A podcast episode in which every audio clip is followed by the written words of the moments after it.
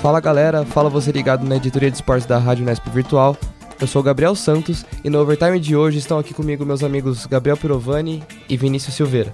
Vamos tratar bastante da NBA, que está em sua reta final, com um pouco das semis e as finais de conferência, além do primeiro jogo da grande final da liga.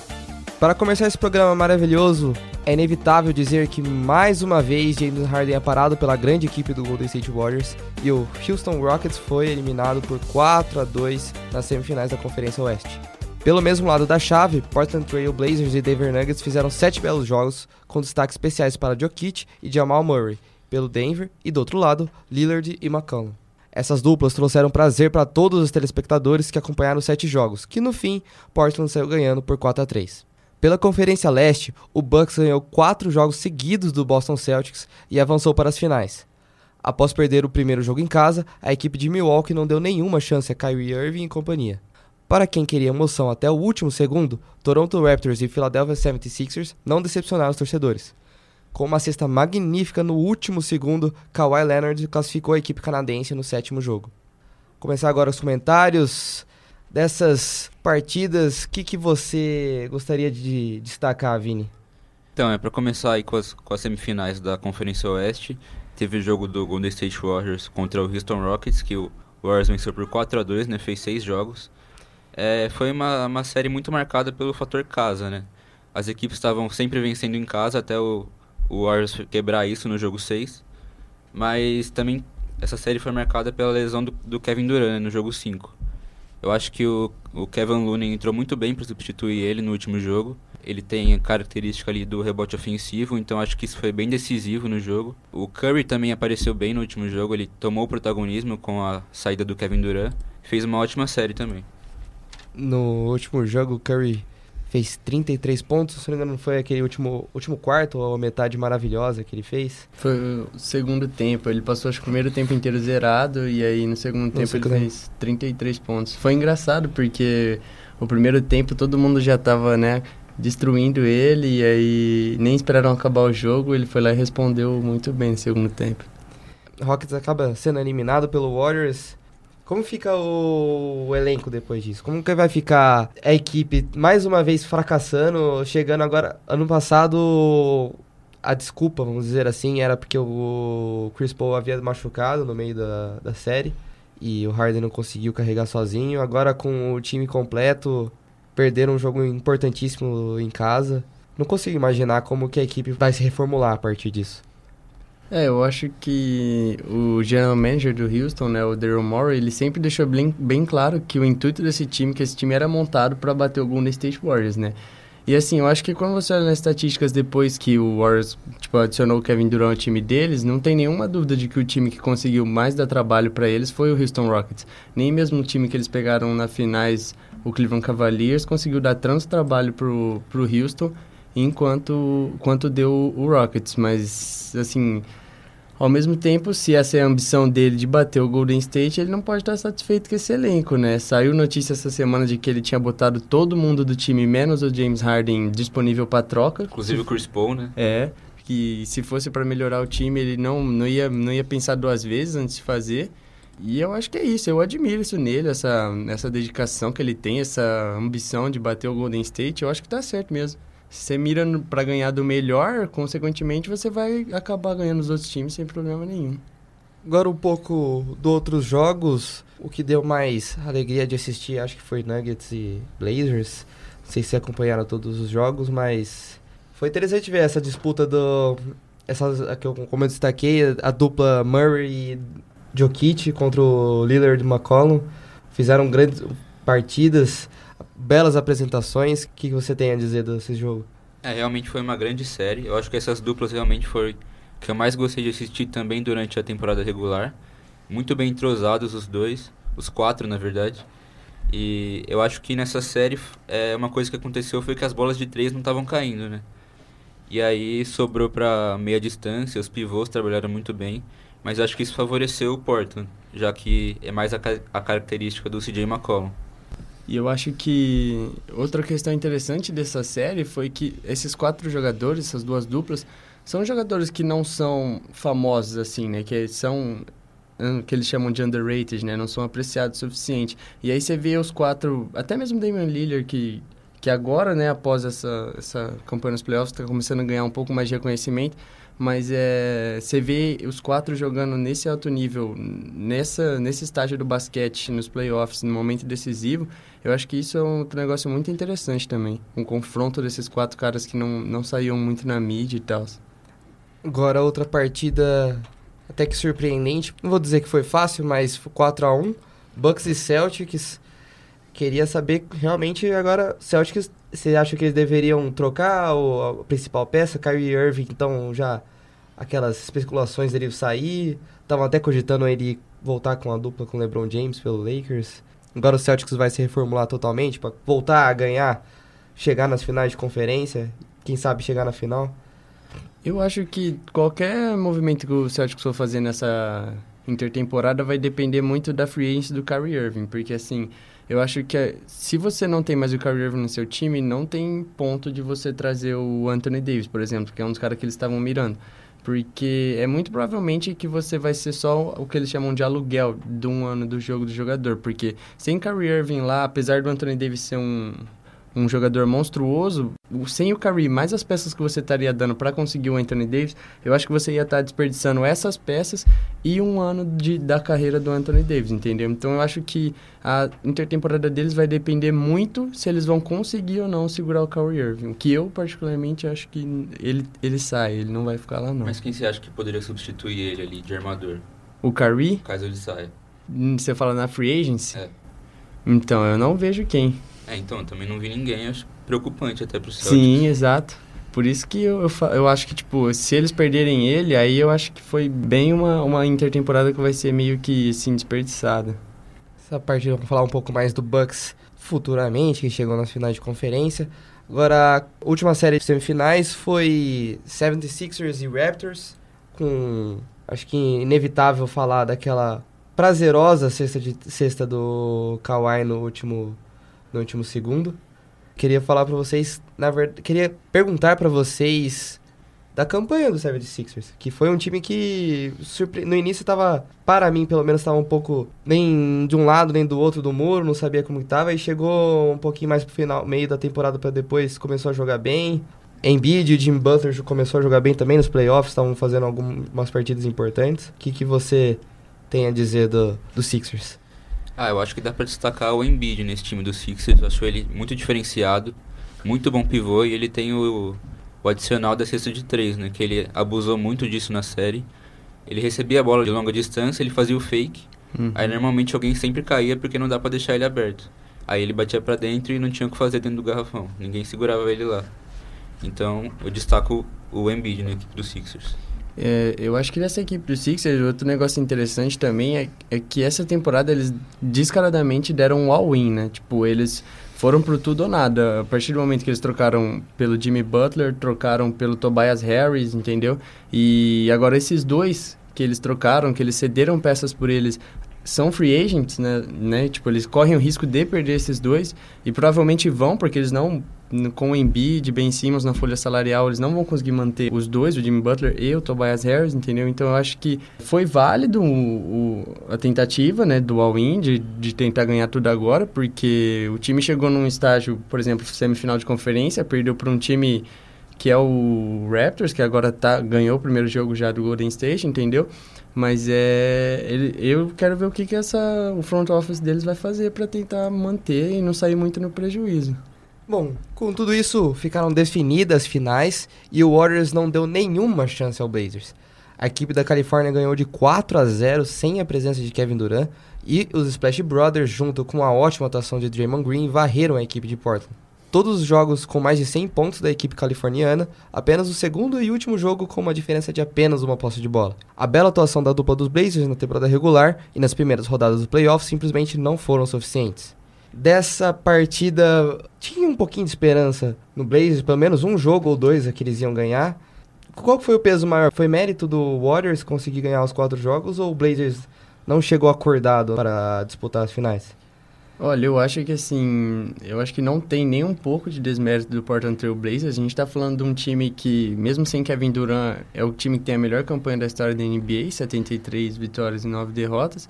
A história do Blazers essa temporada para mim foi de um monte de superação, entendeu? Eles acertaram muito no meio da temporada trazendo o Rodney Hood naquela troca que virou uma peça importantíssima nos playoffs. Que um detalhe muito importante foi a perda do Nurkic, né? Porque a defesa deles era basicamente centrada na gravidade assim que o Nurkic trazia para a defesa, entendeu? Então a partir do momento que você perde ele e aí, mesmo assim, você consegue remodular todo o seu jogo para, por exemplo, ganhar do Oklahoma City Thunder, ganhar do Denver Nuggets. E assim, perdeu pro Warriors porque eu acho que é iminente, entendeu? No momento eu acho que não tem quem consiga bater eles e vai ser isso mesmo. Eu também não achei nenhum demérito do Portland, achei muito mais mérito do Warriors. Eles souberam marcar muito bem a, a cesta de três ali do Lillard, ele não conseguiu fazer muita coisa. É, além disso, eu senti muito presente também o Draymond Green. Acho que ele cresceu bastante nessa série, principalmente nos últimos jogos. Chamou o jogo para ele e chamou a responsabilidade mesmo. Acho que ele fez muita diferença nessa série. Isso que eu ia falar agora, na primeira partida em, em Portland, Draymond Green com triple-double e a equipe do, do Blazers não pareceu muito eficiente, não, tinha, não teve um jogador de destaque, vamos dizer assim, da equipe. Acabou não conseguindo ganhar em casa. Qual é a sua expectativa para essa equipe, por até surpreendente, vamos dizer assim, nessa temporada? Você acha que eles conseguem melhorar para a próxima? O Portland, eu acho que tem um problema muito grande também com a folha salarial. E, infelizmente, nesses últimos anos, eles deram uns contratos muito ruins para uns jogadores que não estão não, não vivendo, tipo, não estão compensando esse dinheiro que eles deram, entendeu? Mas eu acho que, igual eles fizeram, como eu falei com o Rodney Hood, é, eles têm sim, tem peças, tem jogadores que eles podem, sem dúvida nenhuma, acabar encaixando aí nesse time e para melhorar mais ainda, né? E eu acho que uma questão muito interessante para ver para a próxima temporada, eu acho que o CJ McCollum tem mais ainda para oferecer, entendeu? Eu acho que essa próxima temporada tem tudo para ser a melhor da carreira dele, porque você via ele jogando, ele parecia muito acostumado com o jogo, como se já tivesse virado um, um negócio normal. E eu queria muito reforçar isso que o Vini falou também, que eu achei muito verdade. O jeito que eles marcaram o Damian Lillard foi um negócio sensacional, entendeu? Tirando todo o espaço que ele tinha, você, você, você não consegue lembrar uma sequência de quatro jogos que o Damian Lillard teve que foi tão ruim, igual nessa série contra o Golden State. Queria falar dele também. Damian Lillard fez uma bela temporada. Você já disse da folha, que a folha salarial é um pouco complicada para a equipe, mas que você acha que poderia vir para dar uma ajuda pro, pro Dame na próxima temporada? pela free agency vai ser, vai ser bem impossível, só se eles conseguirem alguma coisa ali na, na mid-level exception, né, nos 3.4 milhões, um veterano, um shooter, que né, sempre ajuda. Uma melhoria que eu acho que eles conseguem fazer é por meio de trocas. Aí precisa achar algum time, por exemplo, em tanque, por exemplo, o Atlanta Hawks, todo mundo fala do Ken Bazemore, que também tem um contrato meio ruim, e envolver, por exemplo, o Portland, um Ed Davis, algum cara assim na troca com ele para tentar melhorar alguma, alguma posição que eles já têm. Bom, maravilha. Dessa maneira, encerramos o primeiro bloco e voltamos em instantes para falar mais sobre a Conferência Leste da NBA.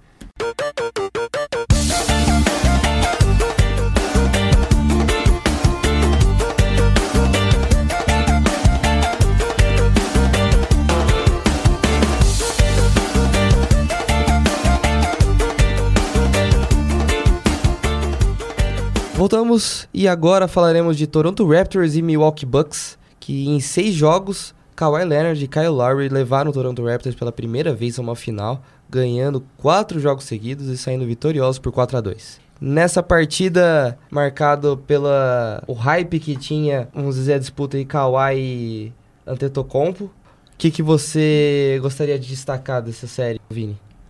Ah, eu acho que o Kawhi acabou se saindo muito bem, né? Ele, mesmo com a marcação dobrando nele, ele sempre achava uma alternativa, ele chamava o jogo mesmo assim, e quando não tinha não tinha o ângulo, ele não tinha espaço para bater bola nem para nem para arremessar, ele sempre achava alguém em boa posição. Então acho que ele fez uma grande série, mereceu passar. Por parte do Bucks, você acha que ficou um sentimento de poderia alcançar muito mais a equipe de Milwaukee?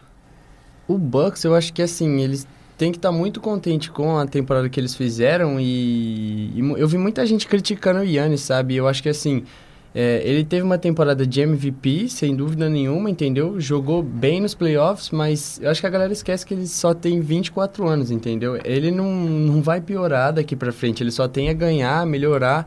Por exemplo, tentar adicionar o arremesso de três, o arremesso de meia distância ao jogo dele, entendeu?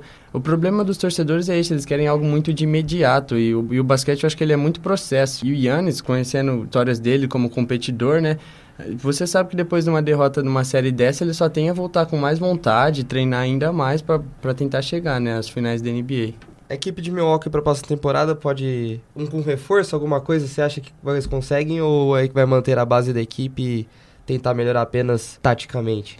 Um dia depois da eliminação do Milwaukee, né, eles tiveram uma entrevista do final de temporada. E o Giannis falou que ele quer todo mundo de volta. E eu acho que esse é o maior reforço mesmo que eles podem ter, é trazer esse mesmo time. Porque você viu o time jogando com com sincronia no ataque, o time jogando com sincronia na defesa. Eles foram top 3, eu acho, melhor ataque e melhor defesa da liga, entendeu? A temporada inteira, os playoffs inteiro.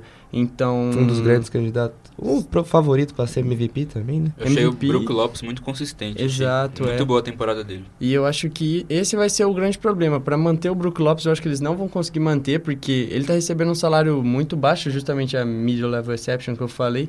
E muito provavelmente ele vai receber uma oferta bem, bem, bem superior de outros times pela campanha que ele fez.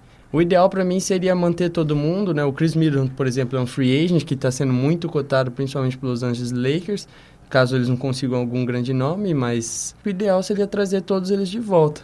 Não tem como achar defeito na equipe, né? Uma equipe muito bem consistente atrás, muito, muito consistente na frente. Muito versátil. Sim. Realmente foi é, o é mérito eles... absurdo do Raptors. Sim, sim, Roubar sim. esse jogo, o, ter, o, quinto jogo fora de casa. Foi uma bela atuação do Kawhi. Do Raptors e do Nick Nurse também, porque ele montou um sistema defensivo praticamente perfeito para parar né, o Giannis Antetokounmpo, que mesmo assim ainda teve 22 pontos de média na série, mas você viu que ele se sentia incomodado, ele se sentia sem espaço, não conseguia achar os jogadores que ele achava com, com mais facilidade, então assim, eu acho que muito mérito do Nick Nurse e, na, e que foi na primeira temporada como técnico principal dele, né? Outro, outro aspecto que eu acho que só tem a melhorar também.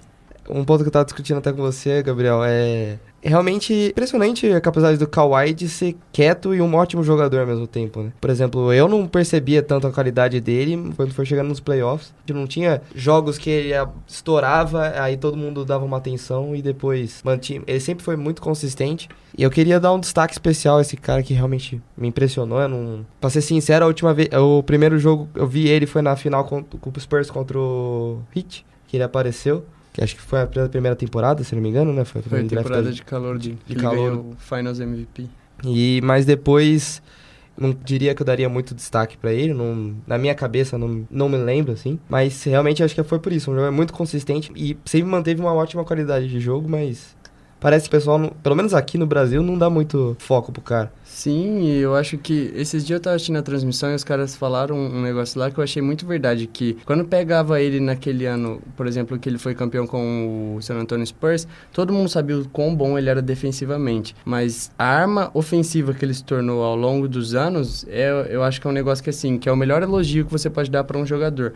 Quando ele vira um negócio tão bom e ninguém via ele virando tudo isso, entendeu? Era aquilo que a gente tava até conversando. Ele é um jogador que você vai chegar no quarto período, você vai olhar, olhar as estatísticas, ele vai estar tá com 33, 35 pontos. E você vai falar, você não lembra dele fazendo 33, 35 pontos. Porque ele faz parecer um negócio muito natural, entendeu? Acho que fez muito bem a ida pro, pra Toronto para ele também, né? Porque ele vinha muito bem já no Spurs, mas ele fazia o dele ali, não aparecia muito. Sim. E acho que a oportunidade de ser franchise player fez muito bem para ele. Acho que ele tomou muito bem a, essa responsabilidade. No Spurs, o Manu meio que ofuscava a presença dele também. Ah, com certeza. É, o, o Manu, Manu é espetacular, né? Pop, entendeu? Ele não era ficava claro que o time ali não era dele. Agora Sim. o Toronto, a torcida sabe, os jogadores sabem que o time é dele, né? Bom, agora um assunto especial. Chegou a final. Ontem foi a primeira partida. Toronto Raptors e Golden State Warriors. Toronto ganhou o primeiro jogo. Não vamos dizer que foi tranquilo, nenhum jogo contra o Warriors é tranquilo.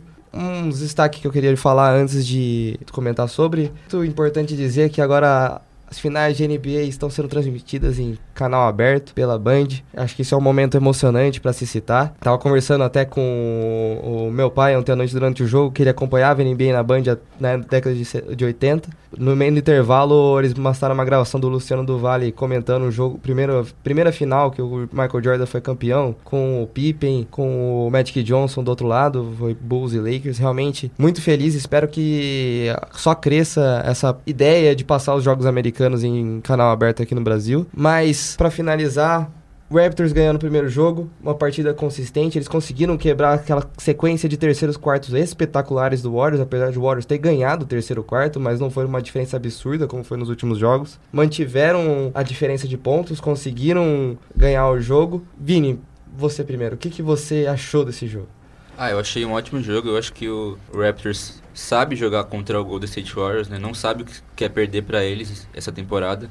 Foram dois confrontos na temporada regular, duas vitórias do Raptors. Então acho que eles têm meio que a fórmula de marcar o Golden State, não deixar eles serem tão é, acima, principalmente no terceiro quarto. Eu acho que o, o Kawhi ele soube como passar ali pela marcação, mesmo com a dobra em cima dele. Isso deu muito espaço para o Pascal Siakam, que fez um ótimo jogo, né? 32 pontos. E acho que o principal destaque dele é a, a porcentagem dos arremessos de quadra. Acertou 14 de 17 espetacular a porcentagem, muito raro de ver um jogador fazer isso, principalmente em uma final de NBA.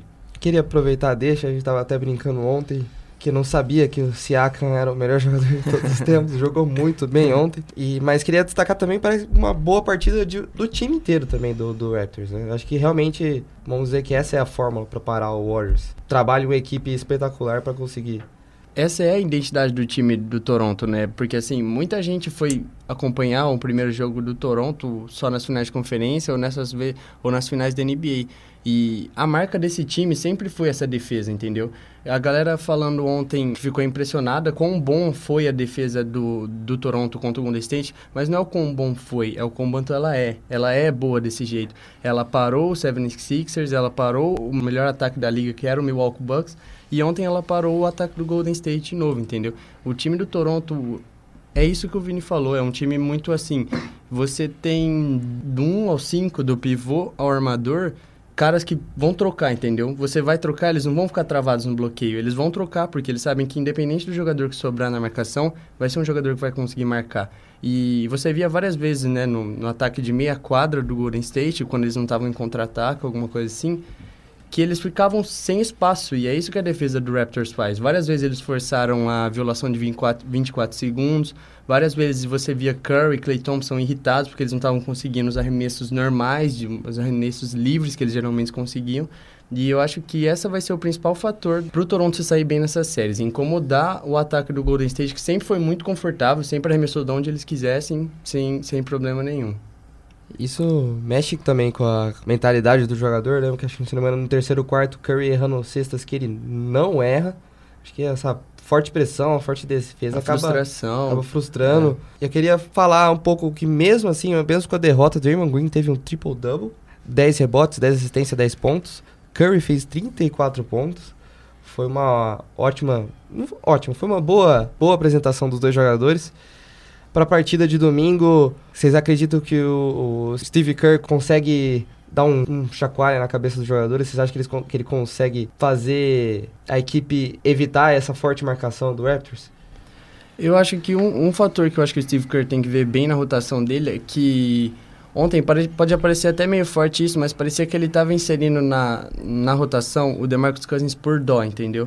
E você via que ele não está nem, não tá em nenhum lugar perto de 100%, mas assim, é um cara que a vida inteira batalhou para chegar nos estágios dos playoffs, para chegar nos estágios das finais da NBA e mas você via que toda vez que ele estava em quadra, tanto que ele jogou muito pouco, acho que só oito minutos, ele era o cara que era explorado pelo ataque do Toronto. As jogadas iam sempre para cima dele e, e, ele não conseguia defender. Eu ia acabar falando isso, achei também que a entrada do Cousins, apesar de pouco tempo, foi um pouco forçada, assim, é, realmente desnecessária. Parecia dó, entendeu? E eu acho que esse é o, principal ajuste que a gente vai ver para a partir de domingo. Eu acho que o Cousins ou não joga nada ou joga menos ainda tempo do que ele jogou nesse primeiro jogo. Eu acho que para os próximos jogos também vale pensar na lesão do, do Kawhi Leonard, né? Que estava claramente mancando no último jogo. E eu acho que isso contrasta com a possível volta do Kevin Durant, né? A gente não sabe quando ele vai voltar. Sim, ele falou que... Eu vi um repórter hoje falando que ele saía uh, provavelmente no meio das séries, né? Então acho que vai depender muito se o, se o Golden State perde esse jogo 2 ainda. E aí tem que ver como que vai fazer com a marcação dele, se o Kawhi Leonard não estiver bem, né? Porque a gente sabe que precisa de uma estatura bem alta para marcar o, o, Kevin Durant. Isso ele faz muito bom uso da estatura dele na, nas jogadas de ataque. É, eu acho que se o Kevin Durant voltar, eu acho que a produção ofensiva do Kawhi vai cair mais ainda, porque ele vai ser o cara que vai ficar o jogo inteiro marcando o Kevin Durant, né? E, e isso geralmente custa muito do ataque do jogador. Queria só destacar, eu já disse antes, mas Steve Kerr consegue, em todas as partidas, conseguiu fazer uma ótima leitura no intervalo, voltou com, voltava com um terceiro quarto espetacular. E nesse terceiro quarto ganhou por três pontos, não conseguiu fazer essa grande diferença. Acho que realmente, por causa da defesa, da defesa do, Toronto. Do, do, Toronto, realmente não, não deixou ele fazer essa leitura. Não tinha como fazer essa leitura porque a defesa era algo, foi algo espetacular. Bom, para finalizar o programa, eu queria saber a opinião de vocês. Vini, Vamos, vamos supor que vai até o jogo 7, não sei. Que, como você acha que vai ser a final da, da série? Ah, eu acredito que vai até o jogo 7 sim. Eu acho que as duas equipes vão vir bem forte. Eu acho que apesar do Warriors não ter vindo tão bem nesse primeiro jogo, eles sempre vêm melhor nos, nos próximos. O Steve Kerr vai saber arrumar isso, na minha opinião. Eu acho que, mesmo assim, o Raptors também vem muito forte. Eu acho que mesmo com essa lesão do Carl Leonard, ele, ele vem bem no próximo jogo. Acho que também tem que destacar o banco do, do Raptors. O Fred Van Fleet entrou muito bem. Ele vem acertando bem a cesta de três, tanto nessa primeiro jogo da final quanto na, na série anterior. Então eu acho que vem para sete jogos essa série. É, queria lembrar, se eu não me engano, no passado o LeBron também jogou com uma lesão depois do primeiro jogo. Com a mão quebrada. Com a mão quebrada. Depois ele dá um murro no quadro de jogadas depois do jogo um, do lance do J.R. Smith, que hoje faz um ano, aliás. Acho que uh, jogadores de importância Sim. realmente sentem que tem que se impor, tem que fazer esse sacrifício para fazer o time continuar a chegar a ser campeão. Agora, com você, Gabriel, o que, que você acha que vai vir dessa série? Pra mim, assim, é, eu queria muito, entendeu? O coração queria muito falar que o Toronto ia sair vencedor, ia, porque eu acho que nos últimos anos, desde a adição do Kevin Durant para o time do Golden State. É o time mais preparado para bater esse time do Golden State, é o time do Toronto. Mas eu acho que assim, infelizmente não tem como. Eu acho que o Golden State leva em seis jogos essa série, perde os dois primeiros jogos em casa para Toronto, ganha os dois primeiros e ganha o jogo 5 fora e Esse termina time. a série em casa. É, eu, eu principalmente que, um, que eu acredito que é a, com a volta do Kevin Durant que vai ter, né, no meio da série. E, infelizmente, eu acho que não vai ser esse ano que, que alguém vai conseguir destruir a dinastia do Golden State. Eu acho que ela vai se destruir sozinha a partir da próxima intertemporada, que eu acredito que o Kevin Durant vai embora. Para finalizar com a minha opinião, também acho que vai acabar, o Warriors vai acabar ganhando no final, mas vai depender muito de como o Kevin Durant vai voltar vai voltar 100%, vai voltar com a mira afiada, vai voltar com a marcação pegada em cima do Kawhi ainda, que é um melhor jogador que tá bom, um jogo de final, o melhor jogador da final até agora. Vai Sim. depender muito. E é o que a gente tava falando, né? Que o Vini falou do quem ele vai ser o marcador principal do Kawhi, do Kevin Durant e um Kevin Durant 60% saudável ainda é um jogador que vai te dar 28 pontos por jogo, entendeu? Então, por isso que eu acho que infelizmente não tem como. A única diferença que eu acho que é estilo do Warriors vai ser no último jogo, no jogo, jogo 7, 7, lá em Toronto, vai acabar sendo uma partida emocionante. Bom, amigos, é assim que encerramos mais um Overtime. Um ótimo final de temporada NBA para vocês e até a próxima.